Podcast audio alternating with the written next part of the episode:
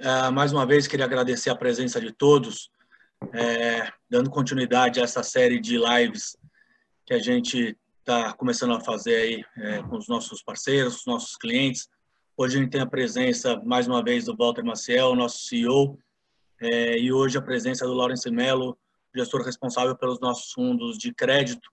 A ideia é falar um pouco do, do panorama do que está acontecendo no, no, no, mercado de crédito privado é, e como a gente está gerindo os nossos produtos, as estratégias desses, desses fundos. E, enfim, eu vou passar a palavra agora para o Walter, né, que vai fazer esse, esse papo, é, esse bate-bola com, com, com o Lawrence, tá bom? Ah, da mesma maneira que ontem a gente vai abrir é, ao final para algumas perguntas.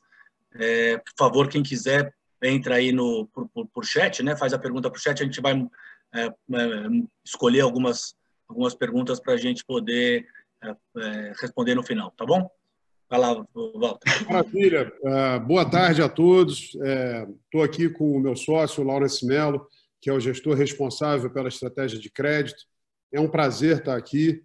Porque é um prazer estar aqui. Os momentos são difíceis, são, faz parte do caminho, mas nós somos uma empresa de serviço e estar aqui é, tendo esse contato direto com vocês é algo muito importante para a nossa atividade.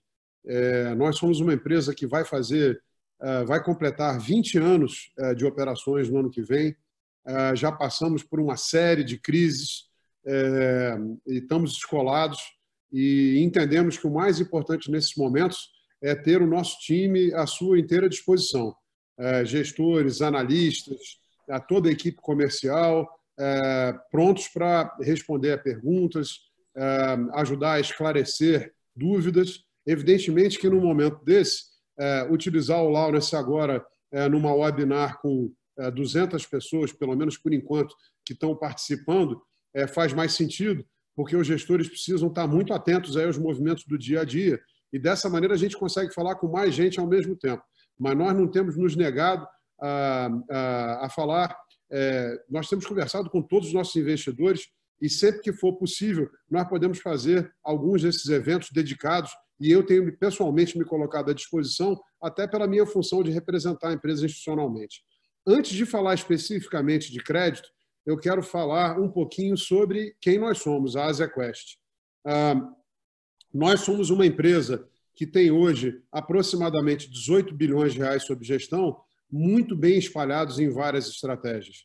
Quando eu me associei à Quest em 2006, a Quest Investimentos era uma empresa pequena, tinha 250 milhões sob gestão, uma única estratégia, o fundo macro, e eu entendia que naquele momento é, era algo um tanto arriscado você depender de um monoproduto.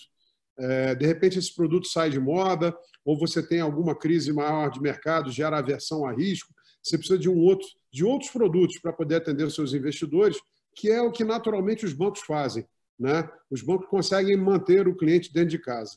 E depois de 2008 especificamente, nós tivemos aí, depois que eu me associei à Quest, um crescimento muito vigoroso e rápido da empresa em 2006 e 2007, em 2008, tivemos a primeira grande crise, que foi um teste para a nossa plataforma.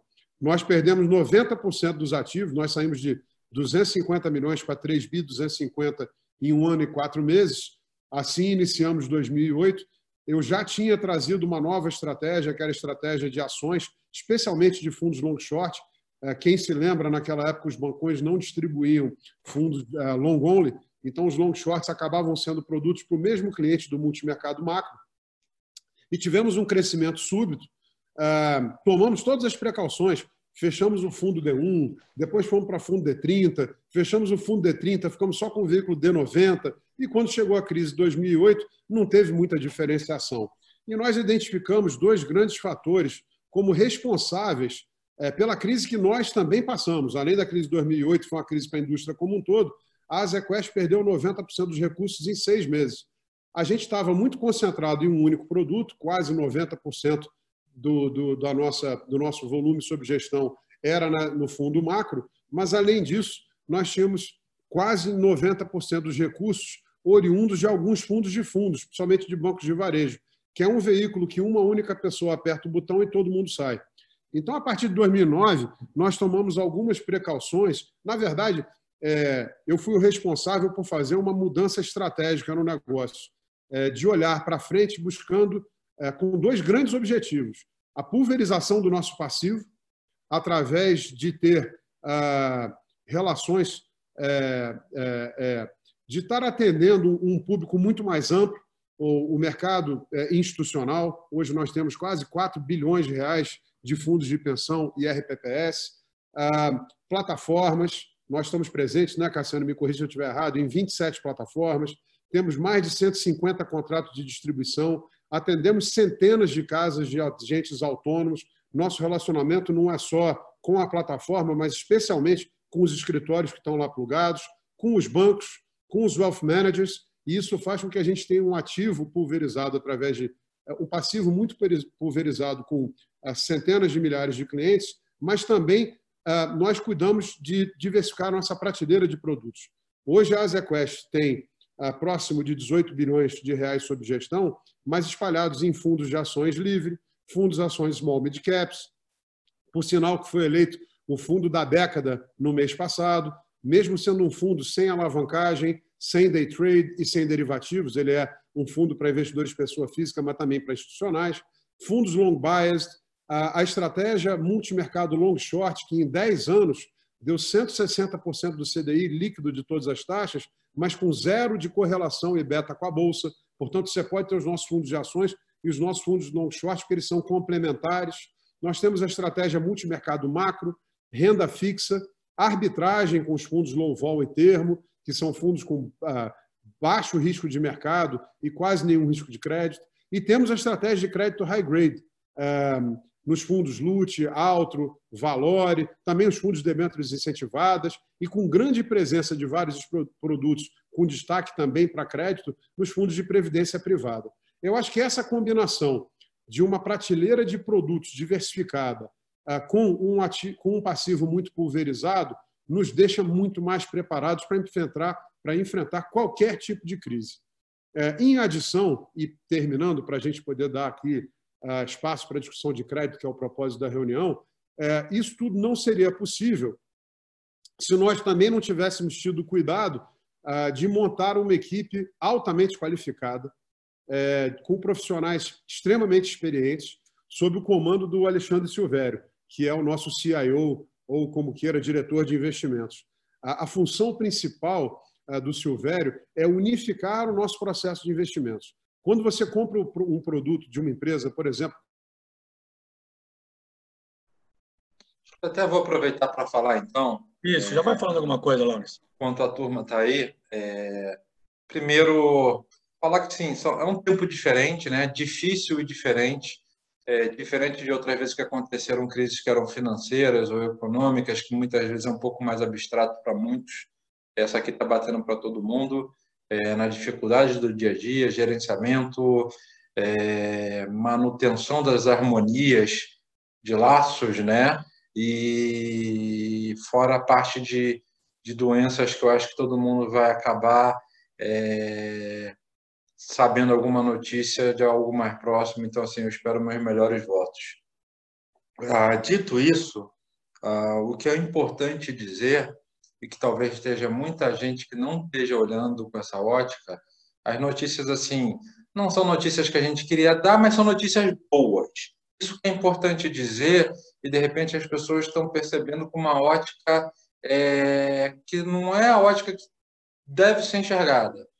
Uh, a gente, quer dizer, a AsiaQuest, né, ela montou uma estratégia de fundos high grade, onde eh, o que dá uma tranquilidade, que são empresas extremamente capitalizadas, é, que se aproveitaram do momento positivo ah, do mercado de crédito em 2000, que veio numa crescente 2017, 2018, com seu auge em 2019, e fizeram uma gestão de ativo e passivo muito grande.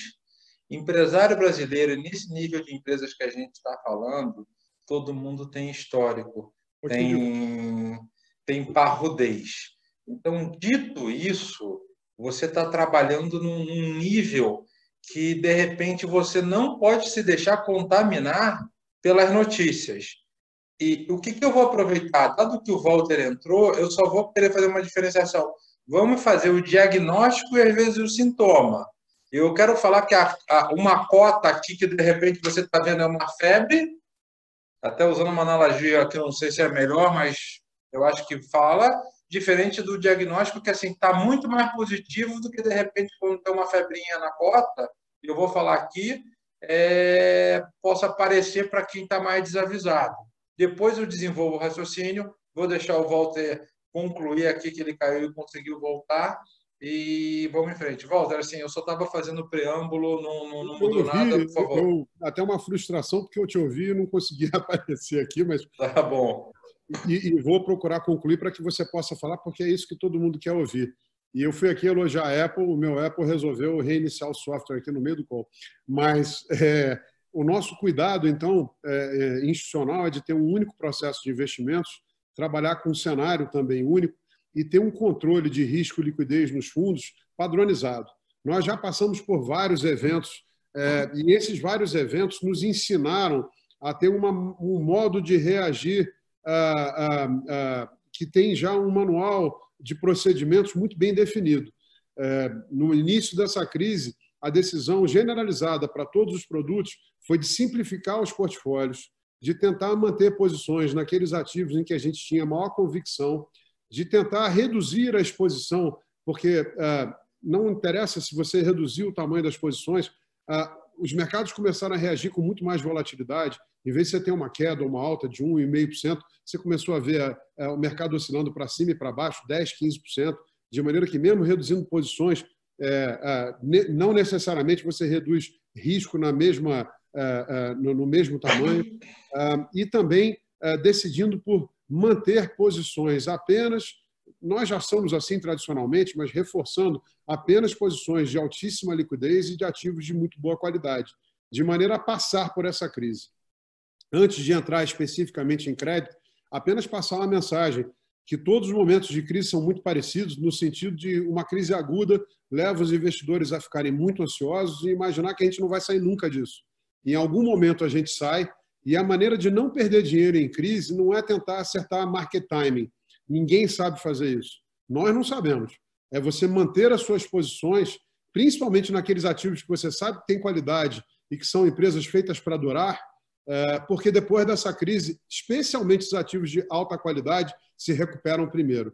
Infelizmente, nós vimos fazendo aqui é, no Brasil uma agenda muito positiva é, de crowding in, de aumento de liquidez da indústria, eh, de aumentar o número de participantes no mercado de capitais, mas essas crises acabam tendo sempre um efeito muito parecido, que é de favorecer aquelas empresas mais fortes, mais capitalizadas, porque são empresas que certamente vão conseguir atravessar a crise com mais facilidade.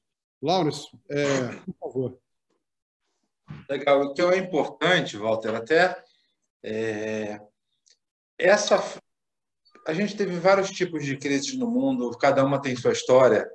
E muitas vezes, como a gente teve em 2008, você tinha um sistema financeiro ou econômico alavancado, tá, gente? O que eu estou querendo falar? Quem já participava do mercado, já tinha alguma senioridade, quando lembra de 2008, os bancos estavam extremamente alavancados, é, com ativos é, complexos, não vou nem chamar de tóxico, eu vou falar de uma complexidade onde a matemática dos ativos não estavam todas envolvidas, são derivativos é, com padrões de não linearidade extremamente complexos e com muito pouco capital para aguentar desaforo. Idem para as empresas grandes. Tá? Então, a gente teve lá os grandes do Brasil, não tinham o que aconteceu agora, e até o que aconteceu agora, diferente de 2008, que o pessoal não tinha uma gestão de ativo é, ou seja, do, do, do, do que tem para pagar no próximo ano, quanto eu tenho no caixa, tão forte quanto eu tenho hoje em dia. Isso foi muito característico de 2008 e algumas até quebraram porque estavam fazendo operações extremamente arriscadas e fora do escopo é, lá em 2008 e aqui nós temos o oposto. Tanto que é uma crise que o governo Bolsonaro, não só no Brasil e no mundo, sabe que quem vai resolver essa crise são os fortes. É, a preocupação dessa crise são com os pequenos, é com o empreendedor, é com o autônomo, é com o comerciante, ou aquela empresa média. O que é empresa média? Às vezes os donos são ricos, mas as empresas são médias. Fatura 50, 100, 200 milhões de reais, mas não são profissionais ainda. São empreendedores que dominam muito o negócio, sabem como ganhar, mas ele é focado ali. Ele não tem uma gestão elaborada e não tem especialistas como você tem em outros tipos de empresas que são mais fortes. Então, o Brasil e o mundo todos entenderam que são os fortes que vão salvar e o que você fez nas últimas duas semanas é, como unidade foi botar os mecanismos para os fortes é, funcionarem. O que, que, isso quer dizer? O, o, forte vai ter que abrir seu sacrifício. É, abrir seu sacrifício é vai ter que às vezes abrir mão daquela liquidez que ele acumulou e vai ter que botar um pouquinho de dinheiro na frente para dar fôlego para os pequenos trabalharem. Tá bom? É, como é que o governo tem feito isso? Tem feito para as concessionárias de energia elétrica, você vai falar, para os caras de baixa renda, você não vai pegar e não vai fazer faturamento, você não vai receber nada. O próprio governo adianta imposto. Você tem balanço. O que eu estou falando, isso daqui, imagina que você é uma pessoa, tem um dinheiro para receber e você tem a poupança no, no banco. Você programa seu dia a dia com aquele recebível. Aquele recebível não aconteceu, você sabe que aquela pessoa vai conseguir se recuperar e trabalhar, é, e você vai ter que baixar ali um pouco da tua poupança para fazer isso. Foi isso que aconteceu no mundo. Ah, Laurence, como é que isso bate na minha vida? Bate na cota de produtos que são os nossos produtos da Casa dos Fundos, extremamente é, líquidos, que são é, fundos cujas empresas têm um balanço muito forte e precisaram, de repente, como um todo, fazer uma disponibilização. Então, você pega nos Estados Unidos, é, as pessoas passaram a mão no caixa, na economia, no fundo, ou seja, na aplicação, no CDB, no depósito bancário, onde for, que é T1 e quer renda fixa, por isso da matriz de alocação, fala, vou deixar isso aqui a postos que provavelmente eu vou precisar utilizar. Vida vai mudar? Não, vida não vai mudar. Ah, vai ser um ano legal? Não vai ser um ano legal.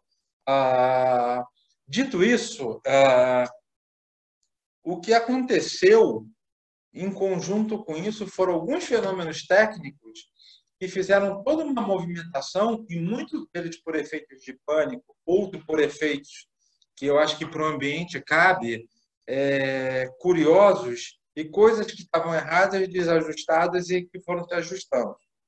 Primeiro movimento, muita gente alocada em risco muitas vezes, e não estou querendo é, entrar muito na, na seara se isso era correto ou não, alocado em risco e, de repente, deixaram a parcela de renda fixa deles menor do que deveria para uma eh, reserva de emergência. Dito isso, você tem uma bolsa caindo, você tem fundos imobiliários caindo, você tem um, uma parcela de juro real abrindo. Quando as pessoas viram isso daí, falaram o seguinte: caramba, desencaixei. Nesse desencaixar, muitas vezes, para pagar a conta do dia a dia, vou ter que usar aquele dinheiro que tem pronta disponibilidade e que não sofreram um hit grande. É... Segundo movimento que a gente viu, uh... pessoas que viram os mercados de riscos caírem e de repente tinham feito seu trabalho de casa, falou: esse é o momento para eu pegar uma parcela do meu dinheiro de disponibilidade que é seguro, a fazer isso e entrar na bolsa, entrar na debênture incentivada, entrar no fundo imobiliário. Gosto, vou aguentar percepções negativas e volatilidade no caminho, mas já foi num ponto que eu enxergo que é bom o suficiente. É, terceiro ponto, é, o que a gente viu: pessoas que operam direto, não têm experiência, talvez não viveram crises operando direto. Ah, a bolsa caiu 10%, vou comprar, vou fazer mini índice, vou fazer isso e aquilo. É, faltou uma experiência aqui em fenômenos de crise como esse. A pessoa está é, é, você tenta fazer um day trade ou tenta fazer alguma posição rápida e muitas vezes em índices, dólar, DI, janeiro, essas pessoas podem tomar prejuízo e não só tomar prejuízo. Em momentos como esse, o que as bolsas fazem? mudam as margens. Sai de uma margem mais baixa, vai para uma margem mais alta. Dito isso, as pessoas foram chamadas em margens. Na hora que elas foram chamadas em margem, precisaram de dinheiro. O que eu estou querendo dizer? Brasil e mundo, todo mundo usou o caixa do D1, é, do fundo D5, do fundo D15, é, o, do CDB, do conta corrente, para usar isso daí e trabalhar. Essa é a nossa leitura. Dito isso, o movimento foi tão grande e acontece, e outros no modo de pânico, que o disponibilizam esse dinheiro. São muito raros esses eventos, mas isso quando você faz, você tem sistemas de gestão de risco, de controles, que você geralmente você tem o que o regulador manda, ah, você trabalha quando na proposta dos fundos que a gente trabalha, a gente trabalha com duas a três vezes a mais tá? de valor percentual do que o regulador manda e, e faz isso. Na hora que você faz isso, e você tem um movimento desse, você tem que reajustar seu portfólio. Quando isso acontece em uma casa, gente, duas, três, o mercado absorve. Quando você tem esse fenômeno mundial, é... o movimento é um pouco mais virulento. E na hora que acontece isso, você não está falando que determinado ativo abriu ou fechou porque mudou o spread de crédito. Simplesmente virou uma disfunção na política monetária. Quando você tem um CDB do banco, aquilo, os economistas conhecem isso muito melhor que eu, aquilo é dinheiro, aquilo é agregado monetário. Na hora que você não. E aquilo se supõe e vale para sempre, e tem que ser assim, que você tem que fazer pronto o dinheiro daquilo, ainda que com pequeno desconto. O grande ponto aqui é que os valores de descontos aumentaram um pouco mais. Dito isso, isso causou uma volatilidade de cota em ativos que a princípio imaginavam que não ia ter, é, de todos os ativos. Infelizmente, essa é uma crise que, quando você marca mercado, em qualquer mercado você está mais pobre. É, e depende da alocação, e esse mais pobre é relativo. Se você tinha uma expectativa de receber um CDI, você vai receber menos que o CDI. É, você apurou um prejuízo necessariamente? Não. Isso que a gente sempre conversou muito com nossos clientes. Você teve um efeito de marcação que você é ajustado. O vizinho vendeu um determinado ativo, vai a Ambima, marca meu papel e eu tenho que fazer esse ajuste. Independente se eu vendi esse ativo melhor é, ou se eu não preciso vender. E esse fenômeno é brutal. Ele bate na cota e, dependendo da alocação de cada fundo, é, isso você vê um pouco mais forte ou mais é, menos forte. O que é importante, tá, pessoal que está assistindo, é, e que muitas vezes não estão acostumados com meandros da, da renda fixa. É, tem muita parte técnica tem muitos fenômenos que você não vê no dia a dia que acontecem no extremo. A nossa carteira, por ser parruda, simplesmente ter os ativos mais líquidos, a, com as empresas mais fortes, ela é o primeiro que reflete a variação de preço. Lawrence, traduz para mim o que você está querendo dizer. Eu estou querendo dizer, com todas as palavras aqui, que uma pessoa que de repente tem um ativo estruturado na carteira, e complexo, esse ativo não tem nem preço no mercado. E aí, quando você tem uma LF dos quatro ou cinco bancos no Brasil que se confundem com o sistema monetário brasileiro, as pessoas estão dispostas a abrir mão para ter pronta liquidez desses ativos. E isso reflete automaticamente na nossa carteira, assim como um preço de bolsa. Então, o que isso quer dizer? Que você tem um portfólio que reage rápido e você tem um pronto diagnóstico. Pô, não fiquei contente com essa notícia. Depende como você quer olhar. Você quer olhar que você está com, com um aumento de temperatura, uma febrezinha, não tem nada, ou que você não tem com febre e você está tendo um processo muito pior? É, então, é, é, dar essa pronta resposta. Eu não estou falando que o ativo é pior. Tá? Cada ativo cabe, cada ativo tem seu papel no mundo, cada alocador fez e trabalha é profissional para isso. Eu só estou querendo dizer que a dinâmica de preço é diferente. Você tem uma pronta, uma dinâmica muito pronta e muito instantânea no high high grade, que é a nossa carteira, e isso acaba defasado em outros ativos. Dito isso, tem essa experiência. Tem outros efeitos técnicos, ah, como a gente já mostrou no passado, muita gente conhece, muita gente não conhece. A gente tem uma carteira de LFs de 3, 5 anos, de debêntures de 3, 5 anos que são em percentual do CDI. O percentual do CDI ele tem um risco residual na marcação a mercado de pré. Gente, o que aconteceu na curva pré?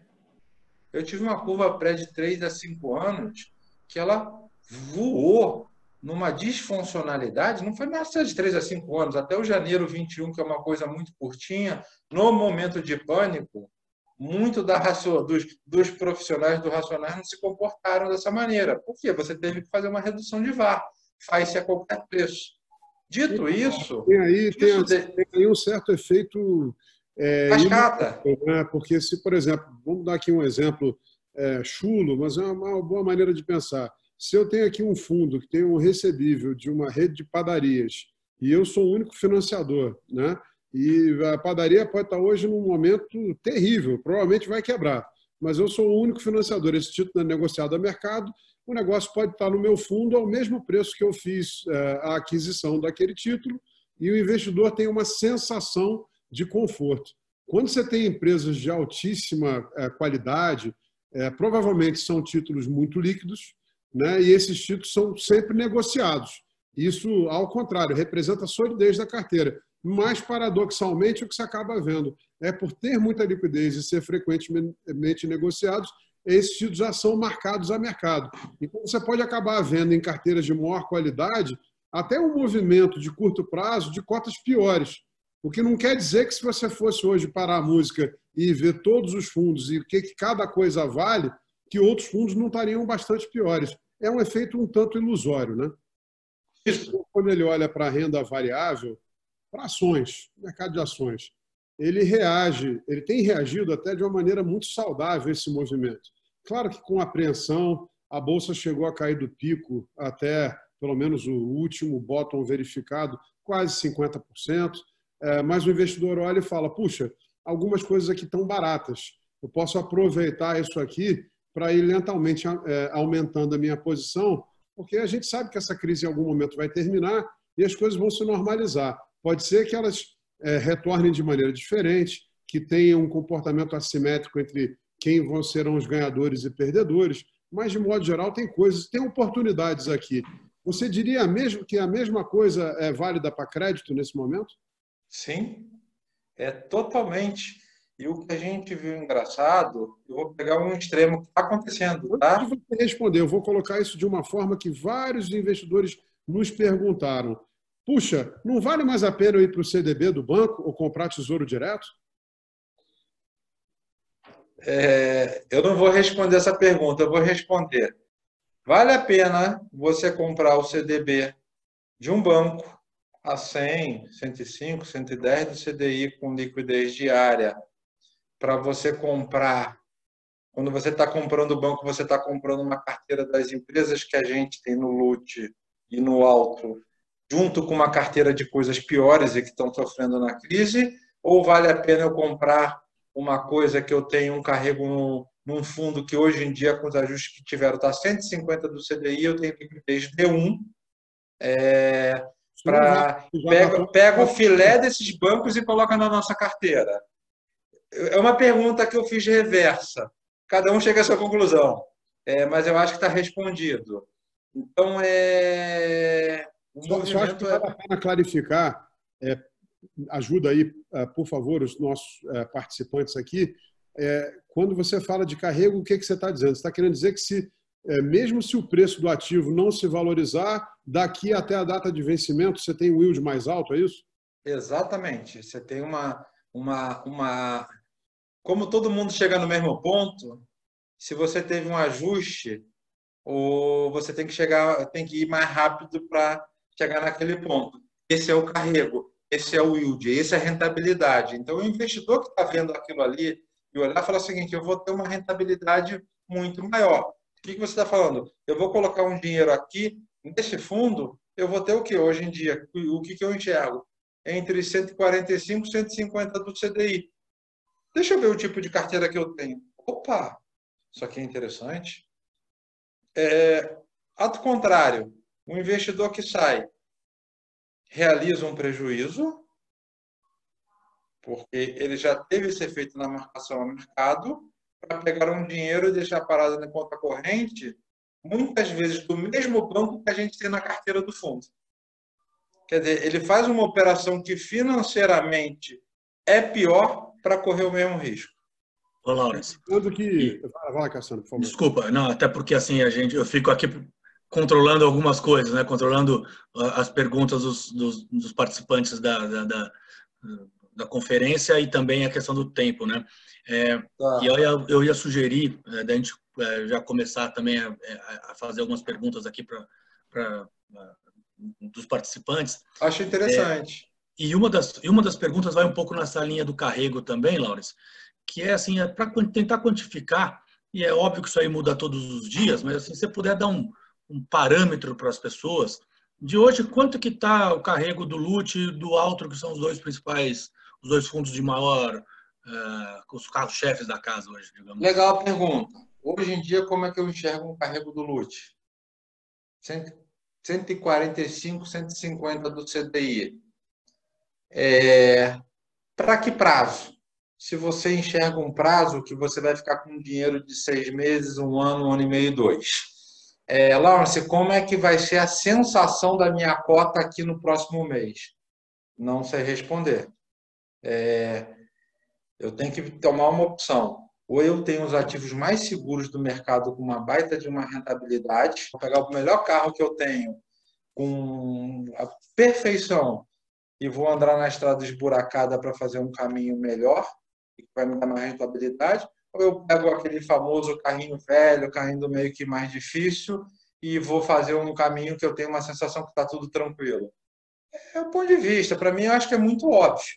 Tá? Então, isso é a realidade do LUT, isso é a realidade do alto.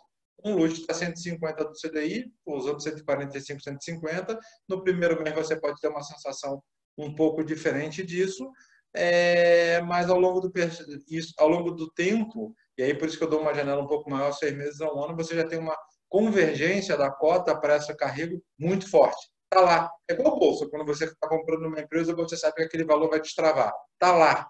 Tá? Altro a mesma coisa. Até pela composição da carteira do Altro, é, e ele tem uma parte offshore que, que era bem pequena, mas até que a gente conversa com nossos cotistas, quem a gente está acompanhando muita gente, que tinha uma curva de aprendizado, eu faço meia culpa, é, tinha uma expectativa, passou muito, é, mas o que eu estou falando, o que você tinha na carteira do Alto, Lawrence? Banco Itaú, BNDES, tá? eu tinha Eletrobras, nomes que foram e eu não enxergava lá fora que pudesse ter uma magnitude, uma dinâmica técnica como teve, e isso daí foi 70%, 80% da detração do alto. Lá, tá? Vai voltar, e isso é um efeito de uma... grande.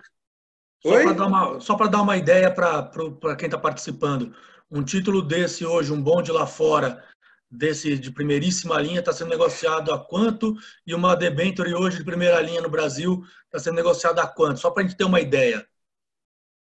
É, tem um gap, tá?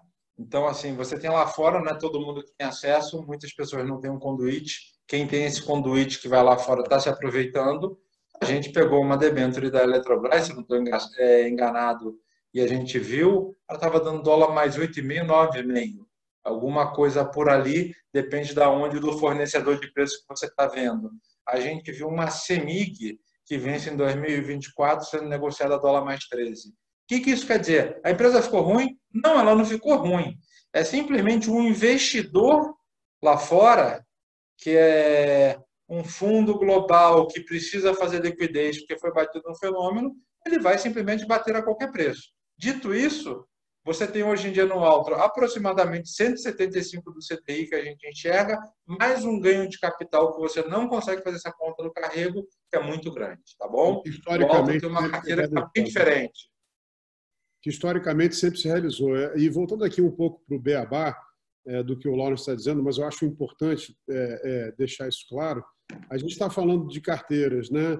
É, dos nossos fundos, que tem papéis AAA, AA, papéis de altíssima qualidade, com duration relativamente curto e principalmente com uma grande concentração em empresas que têm uma geração de caixa muito estável, empresas de utilidade pública, como, por exemplo, o setor elétrico, saneamento e água. Esse tipo de negócio são negócios muito resilientes. Então, é, só tem uma maneira realmente de você ter perda, é você realizar essa perda e saindo do fundo. Isso é válido nesse momento para todos os mercados. De novo, nós já passamos por várias crises. Essas crises são oportunidades de uh, ganhar dinheiro com investimentos uh, se a gente consegue gradualmente ao longo da crise aumentando a, nossa exposição de risco. Isso vale para todas as classes de ativos. Mas, evidentemente, que saindo dessa, dessa crise, a gente vai ter setores e empresas que vão sofrer mais. É, provavelmente as empresas mais fortes vão, de novo, estou me repetindo, mas vão passar é, por isso é, de, de é, forma mais sólida, inclusive vão se recuperar e seus ativos vão recuperar os preços é, bem melhor é, vis-à-vis -vis as outras. E é exatamente esse tipo de ativo que a gente tem nas nossas carteiras. É isso que eu, eu ia levantar uma bola agora sobre a questão de liquidez do mercado, liquidez dos fundos, é, você poder comentar como é que está isso vis-à-vis -vis as recentes ações do, do Banco Central, das, das autoridades, para melhorar esse mercado. E depois eu passo a bola para o Walter com uma pergunta aqui mais é, capciosa, mas acho que até ele, claramente eu já sei a resposta, mas é, com relação a fechar fundo para resgate, acho importante a gente dar essa tranquilidade para o cliente nesse momento. Né? Então, Laurence comentando um pouco sobre a liquidez do mercado, liquidez do fundo, e depois Walter é, comentando essa questão de fechamento de fundo para resgate. É, quando a gente falou essa questão de disfuncionalidade da política monetária, passa exatamente por essa conversa de você não tem problema no crédito, mas sim na política monetária. É, batuta do Bacen, tá? E assim, isso foi e, e, passa pela batuta do Fed, do Banco da Banco Europeu e de cada banco central. O que, que os bancos centrais fazem nesse momento? Fazem a política monetária funcionar.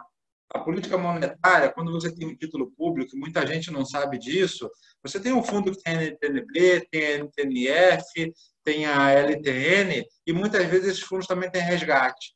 Você já tem um atendimento pronto no Brasil e no mundo que o Banco Central entra lá com leilão de compra e recompra das carteiras.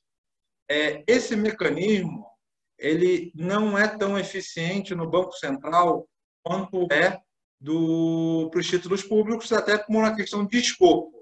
Então, o Banco Central enxergou isso, soltou uma medida é, muito potente de 500 bilhões de reais, tá bom? Na segunda-feira de manhã, com que isso fala assim, eu vou irrigar o sistema para dar liquidez. É, o grande ponto que aconteceu aqui, e isso já mudou a fluidez no mercado essa semana de uma maneira absurda. É, dito isso, a, você viu os agentes se mexendo, tem alguns pontos técnicos, alguns já conseguiram na frente, alguns bancos não conseguiram, e os bancos têm esse papel de política monetária de fazer essa transição do dinheiro, o dinheiro fluir, tá bom? É, é, isso aqui é importante dizer. A possibilidade de default, gente, foi um pouco do que a gente falou aqui. Do que a gente vê na nossa carteira, essa é uma empresa dos fortes e os fortes estão, estão muito fortes. Então, fiquem assim, do que a gente vê no nosso portfólio da ZQuest, a gente está muito tranquilo com isso. É, o, o Lawrence, uma pergunta aqui. Tá, é, vamos enquanto, lá.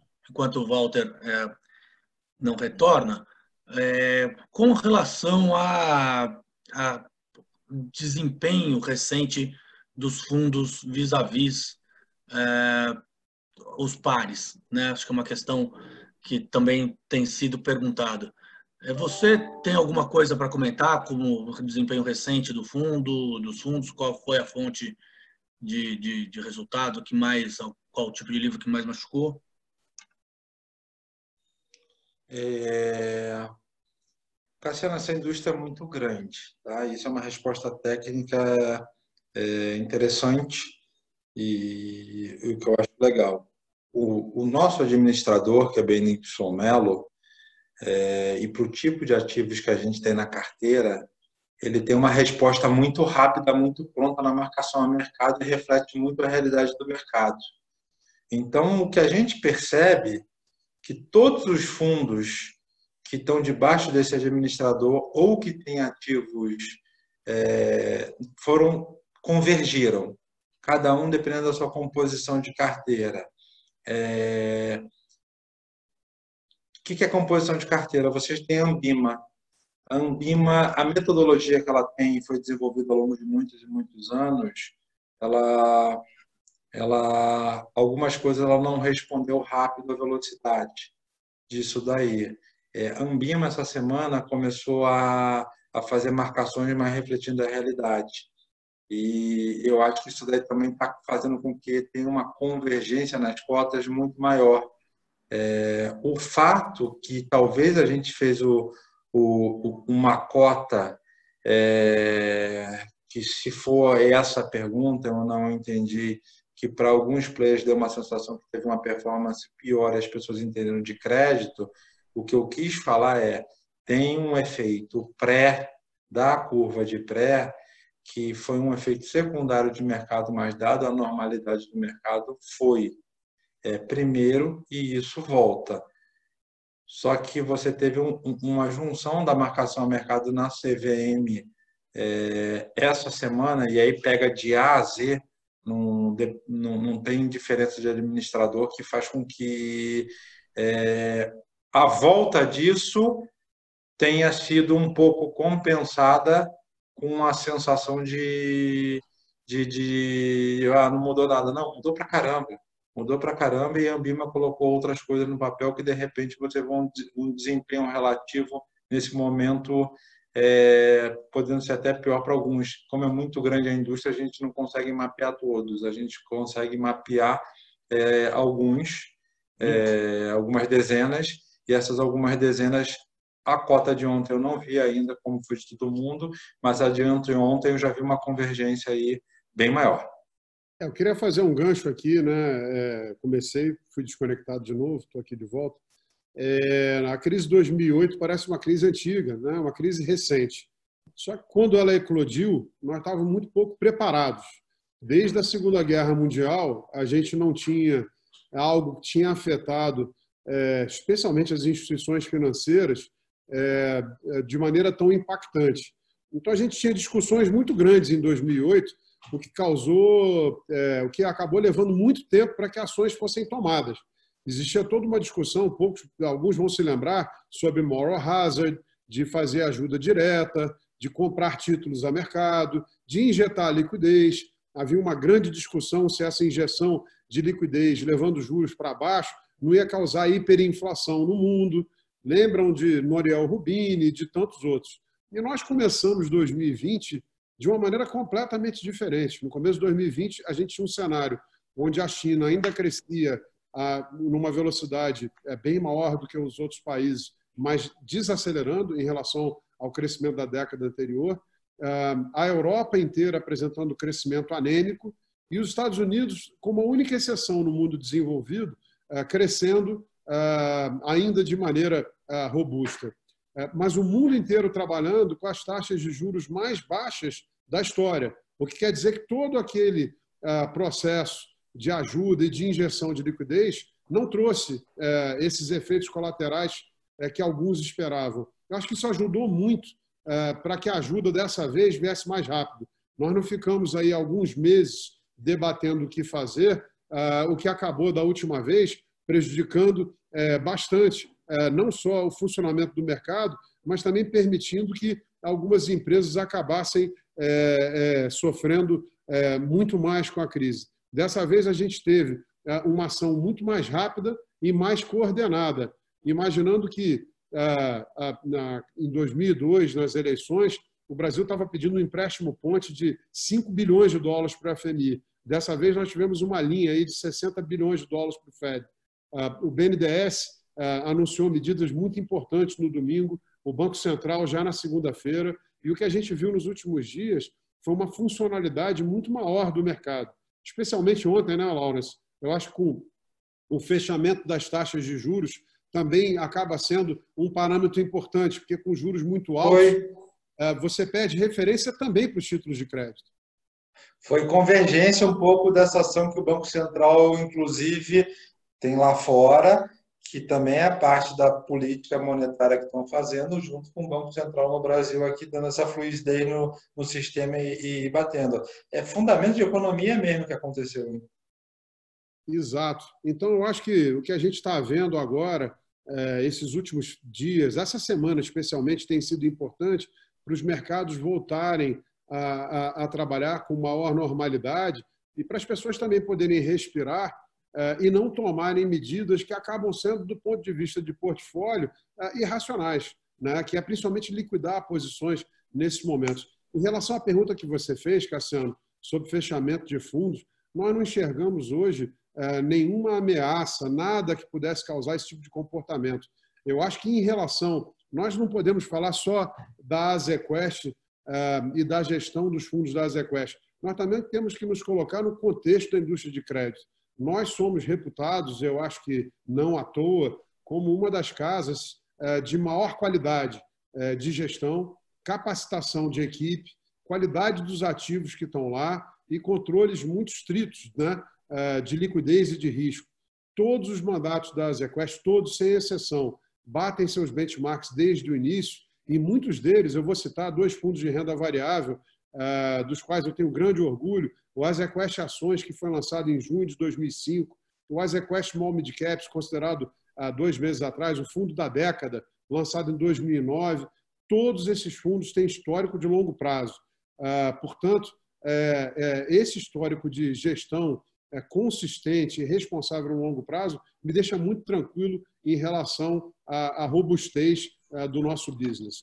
É, trabalhamos com níveis de caixa muito adequados em todos os mandatos, inclusive os mandatos de crédito. Acho até que é o contrário. Somos conhecidos no mercado por trabalhar é, de maneira mais cautelosa do que a média da indústria. É, esse é um modus operandi não só do Lawrence, mas da Azequest como um todo. É, eu acho que isso assim, complementando a sua pergunta, isso mostra quem quiser. Nós publicamos as nossas lâminas, né? E tem as cartas onde mostra a distribuição setorial de cada fundo. E quando você vê na distribuição setorial desses fundos, são setores extremamente defensivos. Então, nós estamos falando daqueles setores que são, referenciando nisso, são os grandes são quem tem o trabalho de casa e, e, e vai fazer com que o país vá para frente. Quer dizer, é, é, é quem está preparado para enfrentar isso e vai entrar. Até o legal é que exatamente muita gente que está entrando em bolsa vai estar tá fazendo. Os grandes que estão na bolsa, porque você vê que é uma possibilidade de ganho, os preços não refletiram a realidade econômica de balanço deles. É, são maneiras diferentes de você correr risco da empresa. Eu vou fazer uma generalização aqui. Quando você começa a fazer um cenário de estresse, onde uma empresa de energia elétrica tem uma queda de receita suficiente para você para você colocar em dúvida a geração de caixa dela, eu não sei por que nesse cenário de estresse você também não começa a considerar eh, que não só os bancos, mas o governo como um todo também ficariam insolventes.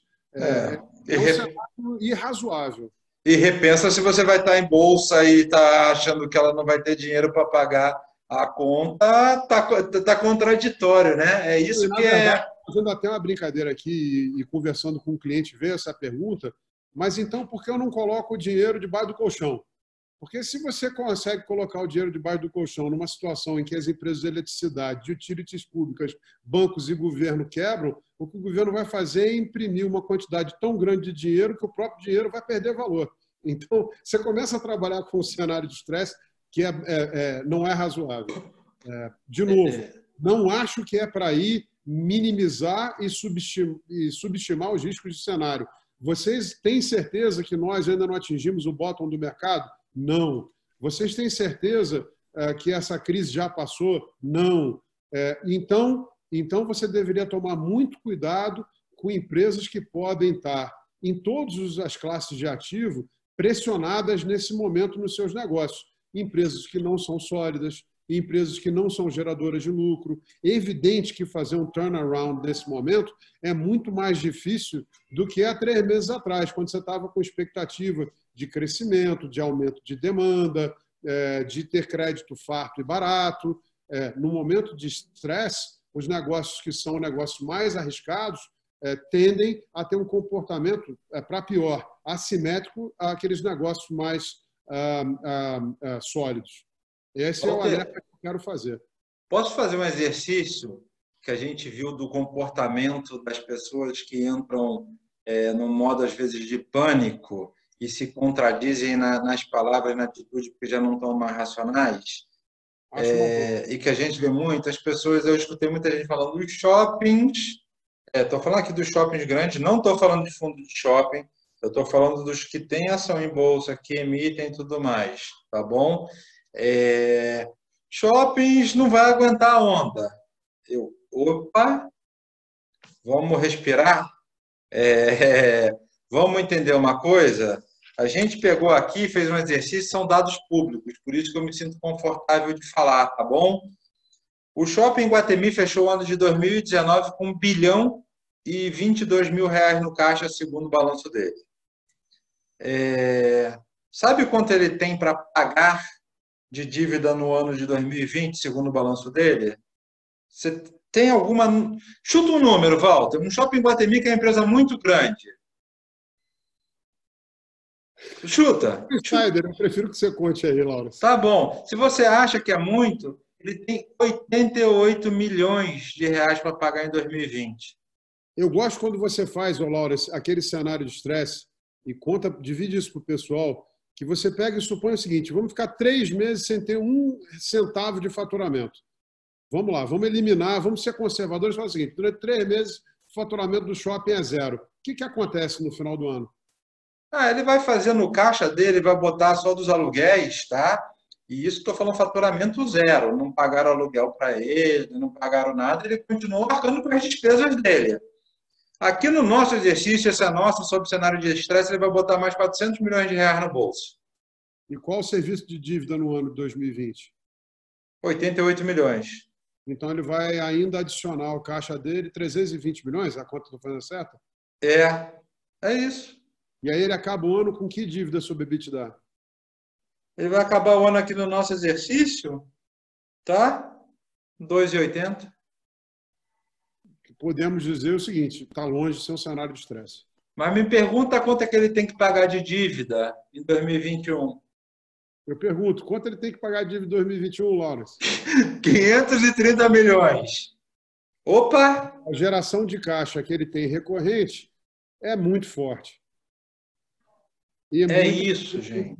Não adianta pegar o anedótico do dia a dia e tentar fazer estimativa nas experiências pessoais. Agora, fala é... para o pessoal a que taxa esse título está sendo negociado ao mercado. Eu vi coisa de 140 do CDI, aí vai depender do. A gente pode dizer, pessoal, não faz sentido nenhum.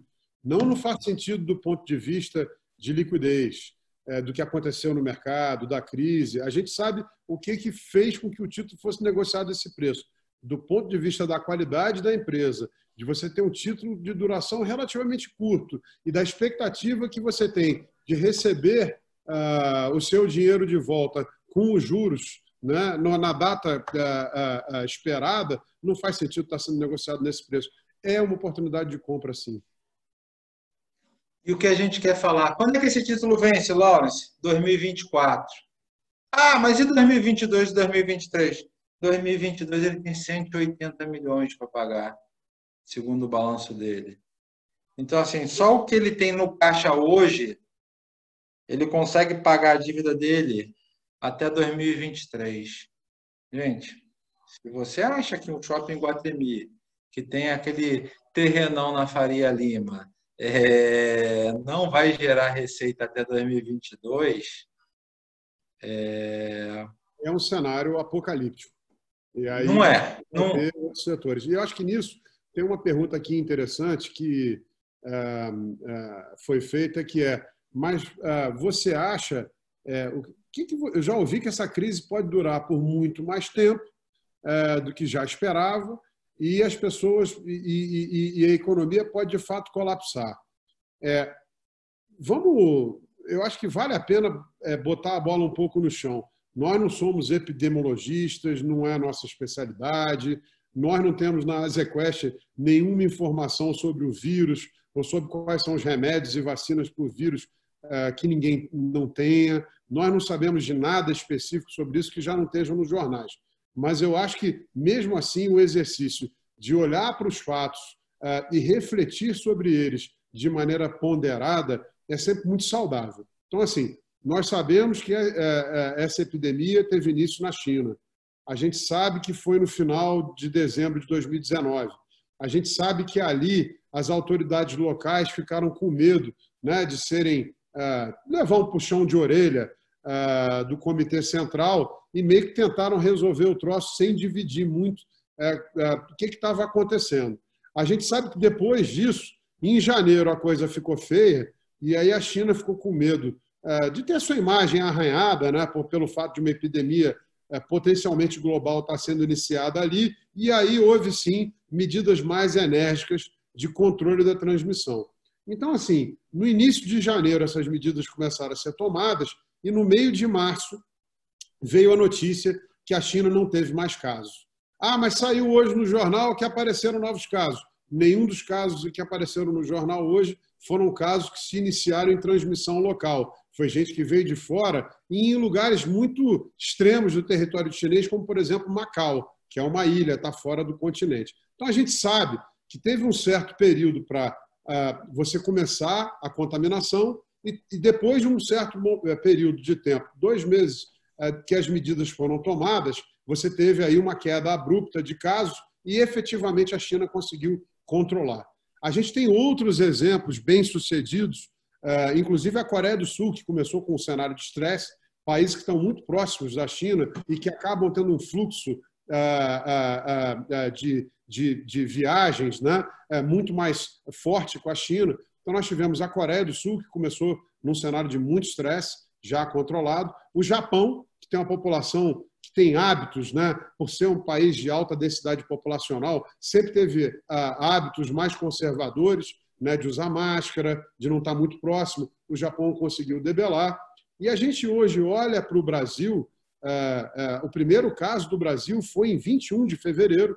Então a gente olha para o Brasil hoje e vê que o número de casos não só não é tão grande, mas as principais do país já estão tomando medidas né? como, por exemplo, o distanciamento social, para evitar o contágio. É, eu, sinceramente, não consigo ver é, é, é, como você vai ter um cenário dessa crise se prolongar demais. Eu acho ao contrário. Eu acho que a gente não pode minimizar a seriedade da crise e a seriedade da doença. É uma doença é, fortíssima, é, pelo que a gente ouve, um tanto aleatória, é, você pode pegar e não ter sintoma nenhum, eu posso pegar e ter uma evolução para uma pneumonia muito rapidamente. Portanto, as decisões é, de, de prevenção são decisões corretas. Porém, nós temos, por outro lado, um país que não tem um social net é, como tem a Europa, que não tem um welfare state capaz de dar conta de uma população como os países europeus têm. Então, em algum momento, a gente vai precisar voltar ao trabalho. É, acho que essa crise é uma crise profunda, é, nunca vista antes do ponto de vista de afetar o mercado de trabalho e, como consequência, demanda e oferta simultaneamente. Por outro lado, acho sim que a gente vai sair dessa crise em V. A gente vai sair dessa crise mais rapidamente do que o mercado está precificando. O que não quer dizer, é, vamos falar de bolsa, que nós vamos voltar para 120 mil pontos rapidamente. Não iremos. É, eu tenho duas grandes certezas dessa crise é, eu tenho milhares de incertezas, muita ignorância. Tem várias coisas que a gente não sabe, como, por exemplo, qual é o melhor ponto de entrada. Eu não tenho a menor ideia. Mas a gente tem, é, é, eu consigo dizer duas grandes certezas olhando para frente. A primeira é uma menor preocupação com o endividamento público do Brasil. a gente acabou de ver um pacote nos Estados Unidos de 2 trilhões de dólares o G20 pretende gastar 5 trilhões de dólares para dar assistência nesse momento. O que quer dizer que não é uma foto só do Brasil. é meio aquela corrida dos cavalinhos do Fantástico, é como você está em relação aos outros. Então, o endividamento público vai aumentar no mundo inteiro. O Brasil tomou medidas, como, por exemplo, a reforma da Previdência, para reduzir a nossa trajetória fiscal a longo prazo. É, uma medida one-off de curto prazo não vai alterar essa trajetória no longo prazo.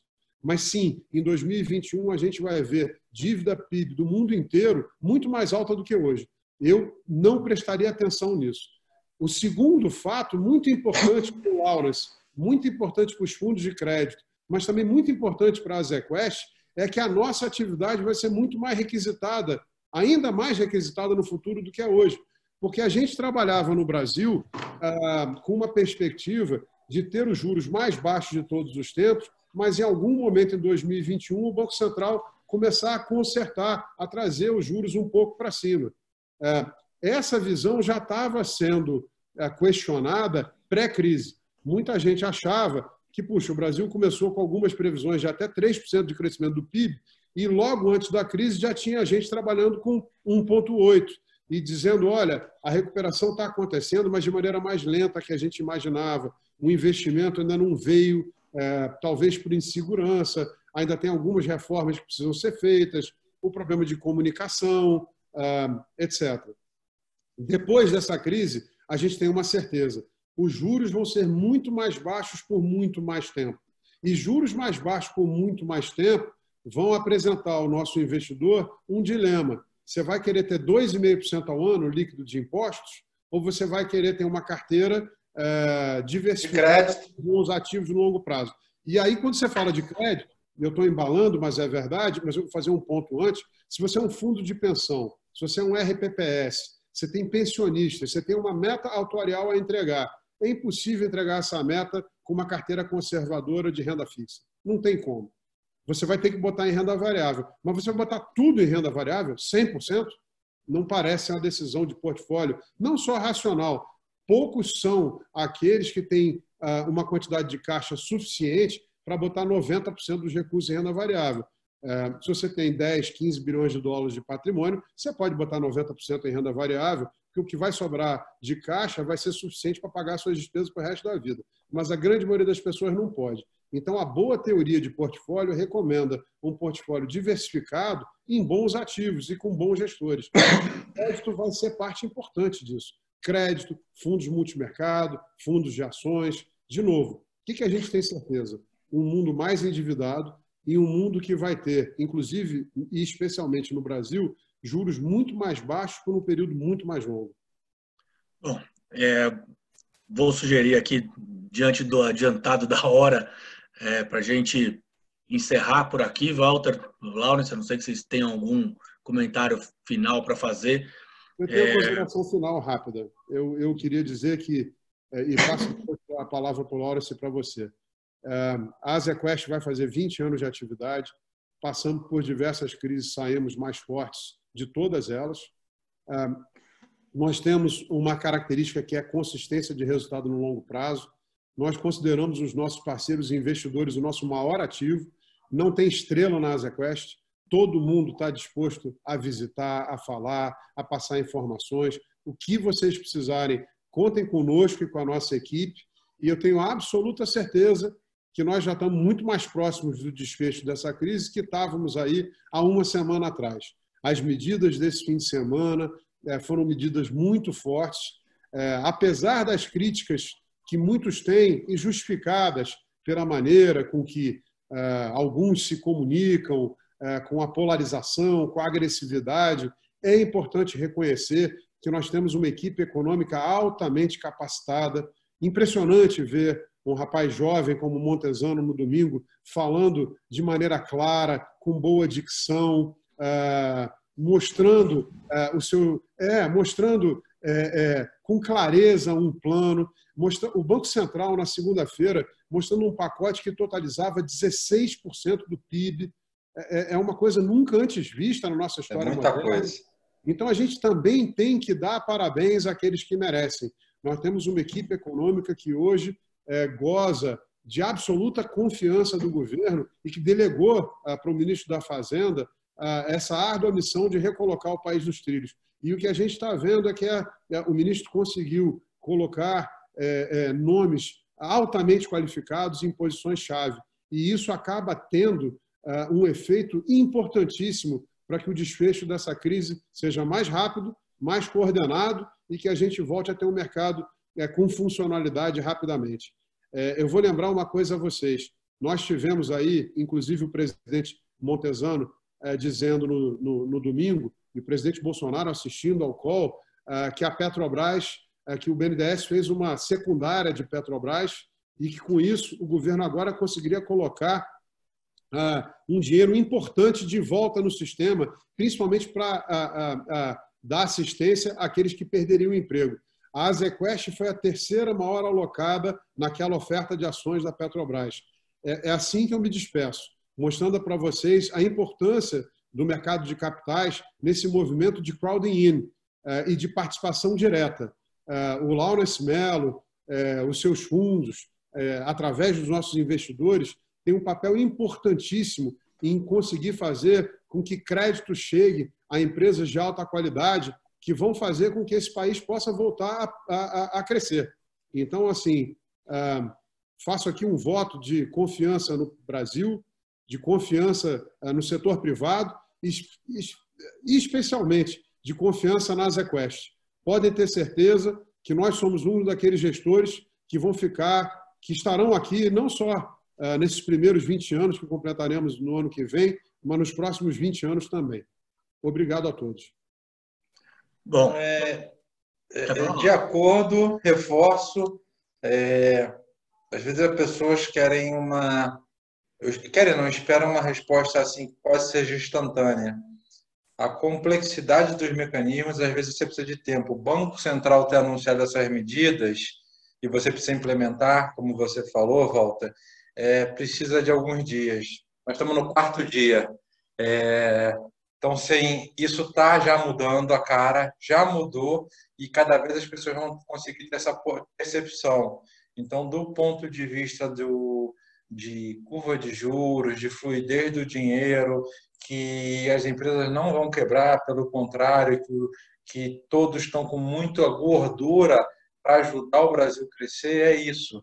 Então, é, isso dá muita robustez, é uma análise fria, não é uma análise com coração, é uma análise baseada no que a gente sempre fez, trabalho e o que a literatura acadêmica indica ao longo de muitos e muitos anos o que deve ser feito. Tá? Só é racional e o que a gente tenta fazer. Bom, vamos, vamos encerrar por aqui. Então, agora, só lembrar que as perguntas que a gente não conseguiu responder, a gente vai procurar uh, responder por, por e-mail, para quem deixou o e-mail aqui.